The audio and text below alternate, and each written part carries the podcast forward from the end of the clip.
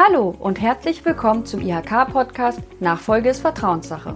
Mein Name ist Miriam Postleb und gemeinsam mit meinen Kolleginnen und Kollegen von der IHK Kassel-Marburg berate ich zum Thema der Unternehmensnachfolge. Heute ist Lutz Kleinwächter, Steuerberater und Geschäftsführer der Fakt Steuerberatungsgesellschaft bei uns zu Gast im Podcast. Herr Kleinwächter ist Fachberater für Unternehmensnachfolge und hat seinen Schwerpunkt bei der Gestaltung von Erbfolgen. Heute möchten wir uns dem Thema der Unternehmensbewertung widmen, für den Fall, dass der Betrieb unentgeltlich übertragen wird. Guten Morgen, Herr Kleinwächter. Guten Morgen, Frau Postel. Ja, vielen Dank, dass Sie mit dabei sind. Sehr gern. Es gibt ja zwei Möglichkeiten einer Unternehmensnachfolge. Das eine ist ja der Verkauf des Unternehmens, also eine entgeltliche Übertragung. Und der andere Fall, über den wir heute gerne sprechen möchten, ist die unentgeltliche Übertragung, also die Verschenkung oder Vererbung des Unternehmens. Bei beiden wird äh, die Unternehmensbewertung etwas anders angesetzt. Und von daher die Frage zuallererst, Herr Kleinwächter, welche Form der unentgeltlichen Übertragung gibt es denn? Ja, also die unentgeltliche Übertragung, äh, Sie hatten es ja schon kurz angerissen, erfolgt entweder als Schenkung, äh, das kann auch im Rahmen der vorweggenommenen Erbfolge erfolgen, oder natürlich auch im Rahmen einer Erbschaft, also beim Todesfall. Hier können dann noch Modifizierungen vorgenommen werden. Es kann beispielsweise bei einer Übertragung äh, der sogenannte Niesbrauch vorbehalten werden. Das bedeutet also, dass der Schenker ähm, den, die Fruchtziehung, also die Erträge aus dem Unternehmen sich vorbehält. Das kann für einen gewissen Zeitraum oder bis äh, zum Lebensende erfolgen. Oder es ist auch denkbar, dass ähm, eine Übertragung gegen Versorgungsleistungen erfolgt. Auch das fällt noch alles unter den Bereich der unentgeltlichen Übertragung. Wie oft erleben Sie das denn in der Praxis, dass eine unentgeltliche Übertragung zustande kommt und vielleicht auch wie oft, dass ein Niesbrauchsvorbehalt oder ein quasi Ertragsniesbrauch tatsächlich umgesetzt wird? Ja. Also wir betreuen äh, sehr viel familiengeführte Unternehmen, die zum Teil auch schon über mehrere Generationen halt im Familienbesitz sind. Und von daher ist die unentgeltliche Übertragung bei uns eigentlich der absolute Regelfall. Im Idealfall für die nachfolgende Generation ist es so, dass die übergebende Generation ideal schon fürs Alter versorgt ist, sodass man sich diesen Niesbrauch eigentlich nicht vorbehalten muss. Von daher ist es im Normalfall so, dass der Niesbrauchsvorbehalt im Betriebsvermögen eher sehr selten vorkommt. Es gibt ja unglaublich viele unterschiedliche Bewertungsmethoden. Ne? Wir, wir greifen dieses Thema Bewertung auch zum ersten Mal im Rahmen dieses Podcasts auf. Und man muss dazu sagen, dass die Ergebnisse von Bewertungen manchmal auch sehr, sehr weit auseinander liegen. Deshalb würde ich gerne wissen beim Thema der unentgeltlichen Übertragung, welche Besonderheiten es denn da gibt bei der Unternehmensbewertung. Gibt es bestimmte Methoden, die da angewendet werden? Ja, die Unternehmensbewertung im Bereich der unentgeltlichen Übertragung ist sehr komplex. Der Gesetzgeber schreibt hier, und das ist das erste Verfahren, mit dem wir vielleicht starten sollten, einen sogenannten Mindestwert vor. Und der Mindestwert, das ist der sogenannte Substanzwert. Beim Substanzwert muss man sich vorstellen, dass eine Einzelbewertung aller Wirtschaftsgüter des Unternehmens erfolgt. Und das nicht zum steuerlichen Buchwert, also nicht zu dem Wert, wie sie in der Bilanz stehen, sondern angelehnt an einen Verkehrswert. Und diese Werte zusammengerechnet, abzüglich dann der Verbindlichkeiten, das ergibt den Substanzwert. In der Praxis äh, kommt es sehr oft vor, dass hier nennenswerte Beträge, nennenswerte Unternehmenswerte herauskommen, gerade bei eigenkapitalstarken Unternehmen, die beispielsweise selbstgenutzte Grundstücke oder ähnliches im Betriebsvermögen haben. Der Substanzwert an sich äh, wird sehr oft kritisiert, weil bei einer Einzelveräußerung der Wirtschaftsgüter, die ja unterstellt wird, zum einen eine Ertragssteuerbelastung anfallen würde die fällt bei diesem Verfahren völlig unterm Tisch. Und auch wenn ich die Wirtschaftsgüter einzeln verkaufen würde, müsste ich ja beispielsweise mein Personal Abfindungen zahlen oder ähnliches. Auch solche äh, Rückstellungen finden bei dem Substanzwertverfahren keine Berücksichtigung. Das bedeutet also, dass der Substanzwert des Öfteren höher sein kann als der gefühlte Unternehmenswert, den der übergebene Unternehmer sich vorstellt. Man sieht das vielleicht auch ganz gut an der Börse. An der Börse haben wir ja nun wirklich einen geregelten Markt. Aber es gibt viele Unternehmen, die ein sogenanntes Kurs-Buchwert-Verhältnis von unter 1 haben. Ja, also das bedeutet, dass ähm, wenn ich die Anzahl der Aktien mit dem Kurswert multipliziere, Werte herauskommen, die unter dem Eigenkapital sind. Das bedeutet also, dass viele ja, Käufer das Unternehmen, also die Aktiengesellschaft, niedriger bewerten als das Eigenkapital. Und das gibt es aber beim Substanzwerttest beispielsweise nicht. Von daher ist die Kritik, die teilweise im Schrifttum angebracht wird, aus unserer Sicht absolut äh, gerechtfertigt. Darüber hinaus gibt es dann ein Ertragswertverfahren. Der Gesetzgeber gibt hier erstmal die Möglichkeit, dass ein sogenanntes vereinfachtes Ertragswertverfahren durchgeführt wird. Das vereinfachte Ertragswertverfahren schaut sich allein die Vergangenheit an, und zwar die letzten drei Wirtschaftsjahre vor dem Übertragungsstichtag. Hier werden dann im Einzelfall gewisse außerordentliche Ergebnisse eliminiert, wenn vielleicht mal ein Grundstück oder ähnliches verkauft worden ist, was ja nicht regelmäßig stattfindet, dann werden diese Erträge halt herausgerechnet, sodass ich dann ein durchschnittliches Betriebsergebnis habe. Es wird auch noch eine pauschale Steuerlast abgezogen. Und dieser Gewinn, der dann sich im Durchschnitt der letzten drei Jahre dort ergeben hat, wird mit einem Multiplikator von 13,75 multipliziert. Der Multiplikator ist also recht hoch. Auch dadurch kann beim vereinfachten Ertragswertverfahren halt ein sehr hoher Unternehmenswert zustande kommen. Der Gesetzgeber sieht hier aber ein Wahlrecht für den Unternehmer vor, dass man auch im Rahmen eines Unternehmenswertgutachtens einen niedrigeren Wert nachweisen darf. Und standardmäßig äh, kommt hier also ein Gutachten nach dem IDWS 1-Verfahren zur Anwendung. Man muss aber weiterhin berücksichtigen, selbst mit dem IDWS 1-Gutachten, den Unternehmenswert, den ich hieraus berechne, der darf nicht unter dem Substanzwert des Unternehmens liegen. Ich würde vielleicht gerne noch mal kurz zusammenfassen wollen und dann auch noch mal eine Rückfrage dazu stellen. Also quasi gibt der Gesetzgeber zwei Möglichkeiten. Entweder ich nehme das vereinfachte Ertragswertverfahren, also den Ertrag der letzten drei Jahre mal 13,75, das Ergebnis, oder das IDWS-1-Verfahren, was aber immer zum Tragen kommt, ist der Substanzwert und im Zweifel wird aber der höhere Betrag angesetzt. Jetzt hatten Sie eben schon kurz erwähnt, diese 13,75 sind ja eigentlich relativ hoch. Also bei einem Verkauf wie ist da Ihre Meinung? Würden wir wahrscheinlich so einen Unternehmenswert nicht bekommen, also als Kaufpreis ansetzen können? Vielleicht können Sie da kurz was zu sagen, wie da so Ihre Erfahrung ist oder wo dieser Multiplikator auch herkommt. Mhm. Das ist absolut richtig, Ihre Einschätzung. Wenn man Berechnungen durchführt und die dem Unternehmer vorliegt, dann hört man sehr oft als Antwort, wenn ich den Preis bekommen würde, dann würde er das Unternehmen sofort verkaufen. Also von daher ist der Multiplikator mit 13,75 des Gewinns extrem hoch. Er ist aber gesetzlich vorgeschrieben. Mhm. Ja, also von daher äh, ist es in der Tat so, dass bei ertragsstarken Unternehmen das vereinfachte Ertragswertverfahren zu sehr hohen Unternehmenswerten führt und hier dann sehr oft halt ein äh, IDWS 1 Gutachten angefertigt wird. Das wäre dann quasi auch die Empfehlung wahrscheinlich, wenn das vereinfachte Ertragswertverfahren relativ hoch liegt, dann nochmal zu überprüfen mit einem IDWS 1, ob man drunter liegen könnte. Absolut, ja? absolut. Mhm. Man muss den äh, Vorteil des IDWS 1 äh, Gutachtens darin sehen, äh, das schaut nicht in die Vergangenheit, wie es das vereinfachte Ertragswertverfahren macht, mhm. sondern ähm, ich kaufe ja im Endeffekt oder ich bewerte ja nichts anderes als die Gewinne der nächsten Jahre. Und das ist ja der Hintergrund beim IDWS 1 Verfahren. Und das bedeutet natürlich auch, dass ich Risiken, die in der Zukunft bestehen, dort einpreisen kann. Nehmen Sie die Unternehmensübertragung zum heutigen Stichtag beim vereinfachten Ertragswertverfahren würden wir uns die Wirtschaftsjahre 2019, 2020, 2021 anschauen. Aber äh, da gab es die Ukraine-Krise noch nicht. Und die Lieferkettenprobleme waren auch noch nicht so ausgeprägt. Und diese Risiken, die kann ich halt nur einpreisen beim IDWS-1-Verfahren, das auf Unternehmensplanungen basiert. Und von daher habe ich keine Chance beim vereinfachten Ertragswertverfahren, diese Risiken abzubilden.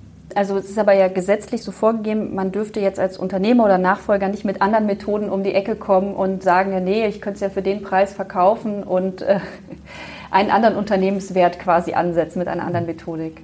Es gibt darüber hinaus manchmal noch so branchentypische Multiplikatoren oder Verfahren. Also in manchen Branchen kennt man das, beispielsweise auch bei freien Berufen oder ähnliches.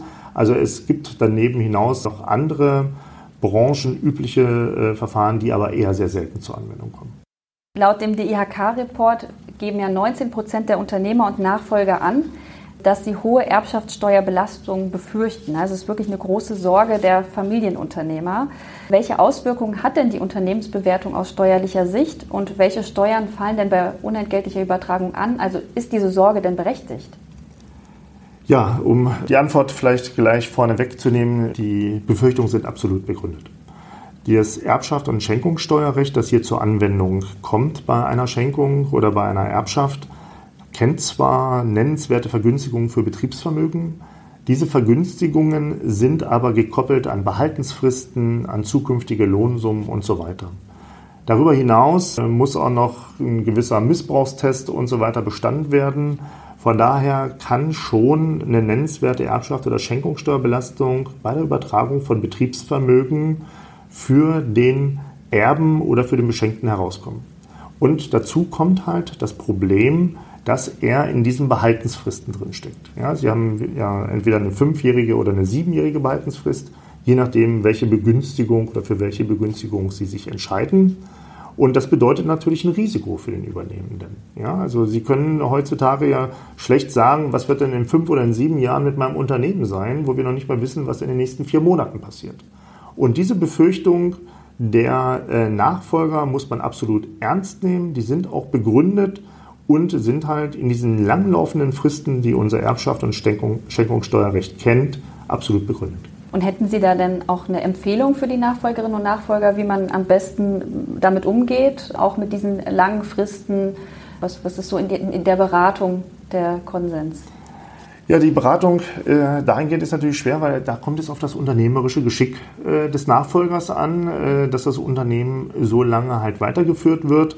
Und manchmal ist das einem wirklich auch äh, Glück oder Pech, also wirklich das Schicksal des, des äh, Unternehmers, weil vielleicht in ihrer Branche irgendwas passiert, was nicht absehbar war und vielleicht zu einem Personalabbau oder so führt. Also von daher ist das ein Thema, was man immer, ich sag mal, sehr eng auch nach der Übertragung kontrollen muss, um dem Unternehmer immer ein Feedback zu geben, mit der Lohnsumme bist du derzeit im grünen Bereich oder ähm, wir sehen da und da ein Risiko. Ja? Aber im Endeffekt kommt es da natürlich auch auf das unternehmerische Geschick des Nachfolgers an. Ja? Und man kann dieses Thema praktisch nur parallel beraten, um dem Unternehmer immer ein Feedback zu geben, wo steht er gerade. Mhm. Also es kann schon nennenswerte Steuervergünstigungen geben, auf jeden Fall, wenn man sich frühzeitig darum kümmert, sich die Bilanzen auch anschaut vor der Übergabe und trotzdem bleibt immer dieses gewisse Restrisiko, weil die Nachfolgerinnen und Nachfolger fünf bis sieben Jahre je nach Konstellation eine bestimmte Lohnsumme aufrechterhalten müssen und eine bestimmte Mitarbeiterzahl. Ab 15 Mitarbeitern gilt das, glaube ich, oder? Gilt das ja, für alle Betriebe? Es gibt darunter noch verschiedenste Staffelungen, also ah, okay. äh, sonst wäre es zu einfach. ja. Aber wie gesagt, maßgebend ja. ist die, die Lohnsumme, äh, mhm. die dort einzuhalten ist und dass das Unternehmen halt äh, über den Zeitraum weitergeführt wird. Und wenn es keine Kapitalgesellschaft ist, ist es auch wichtig, ich darf in dem Zeitraum keine wesentlichen Betriebsgrundlagen verkaufen.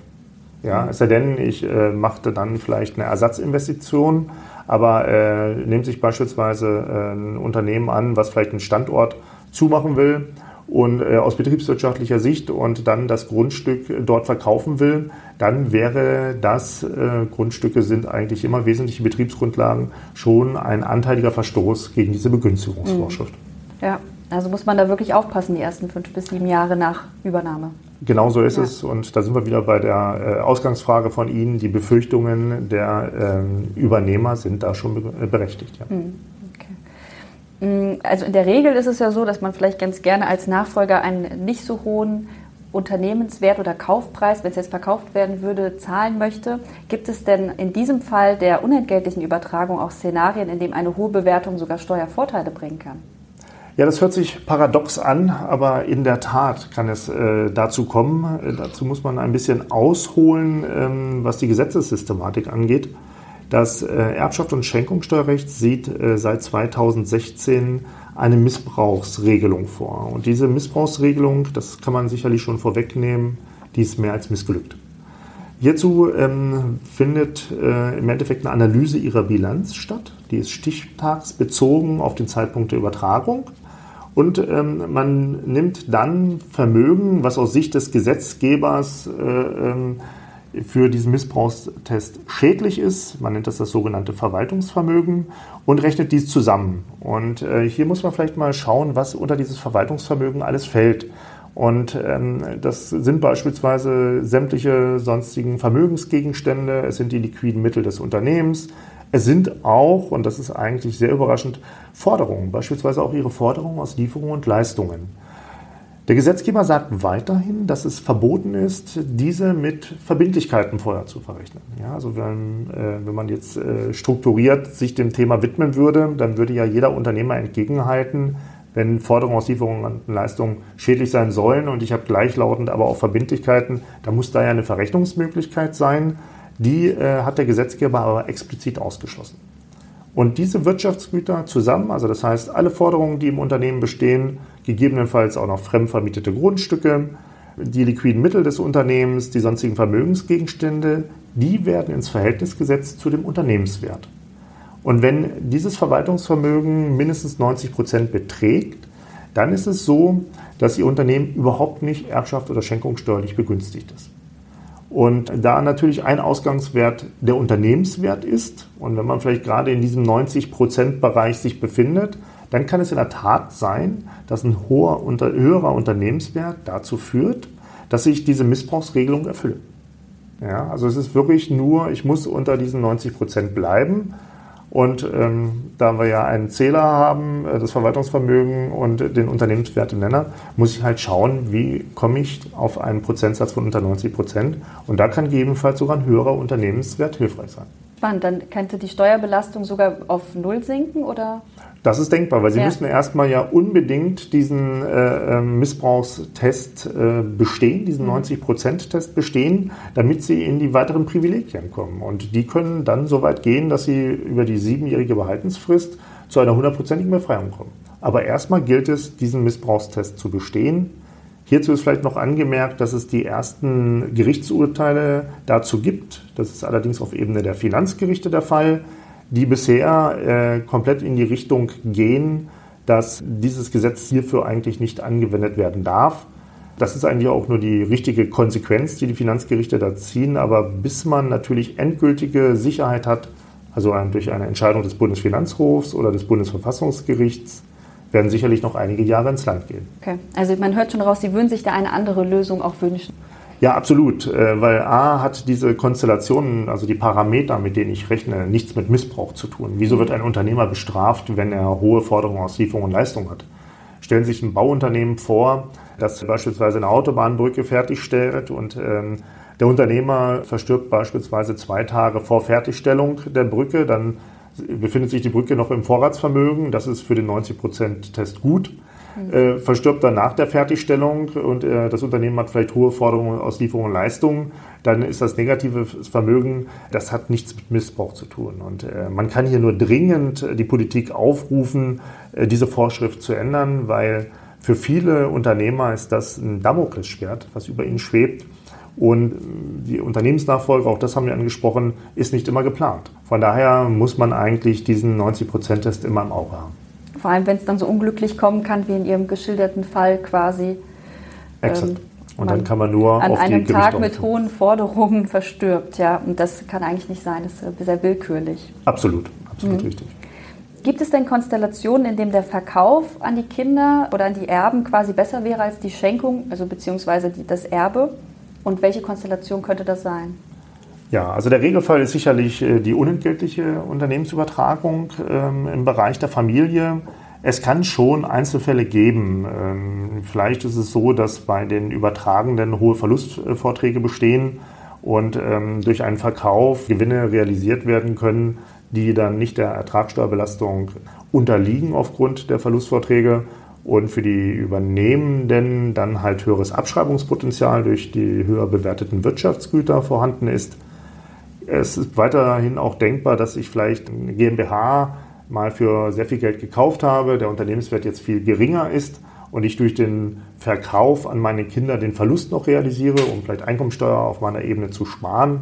Aber das sind wirklich absolute äh, Ausnahmesituationen. Maßgebend ist natürlich, ist der Übergeber abgesichert. Also benötigt er einen Veräußerungserlös. Das steht sicherlich noch darüber. Aber die entgeltliche Übertragung innerhalb der Familie ist eher der Sonderfall, kann aber, wie gesagt, manchmal angezeigt sein oder auch, wenn andere Kinder ausgezahlt werden müssen oder ähnliches. Möchten Sie denn unseren Nachfolgerinnen und Nachfolgern zum Schluss noch etwas mit auf den Weg geben? Sicher. Zum einen muss man die Unternehmensnachfolge langfristig vorbereiten. Es ist ein, wirklich ein Projekt, man muss es auch als Projekt äh, ansehen. Es ist ja nicht nur das steuerliche Thema, über das wir gerade gesprochen haben, sind im juristischen Bereich vielleicht noch Fragestellungen zu klären und auch im tagtäglichen Handling. Wie stellt sich die Familie die Übergabe des Unternehmens tatsächlich vor? Aber eine Vorbereitungszeit im, im steuerlichen Sinn, beispielsweise um die Bilanz fit zu machen für den 90%-Test, das kann manchmal ein Zeitraum von zwei bis drei Jahren sein. Von daher bedeutet es einfach, dass man sich frühzeitig mit der Unternehmensnachfolge befasst, idealerweise alle an einen Tisch nimmt, sowohl den Übergeber als auch die übernehmende Generation, um dann auch mal von beiden Seiten zu hören, wie die Vorstellungen denn tatsächlich so sind. Also von daher fangen Sie bitte frühzeitig an. Und der nächste Aspekt, den ich weiter noch auf den Weg geben will, das ist dieser 90%-Test. Man muss, auch wenn die Unternehmensnachfolge nicht geplant ist, die Bilanz immer ein bisschen im Blick haben.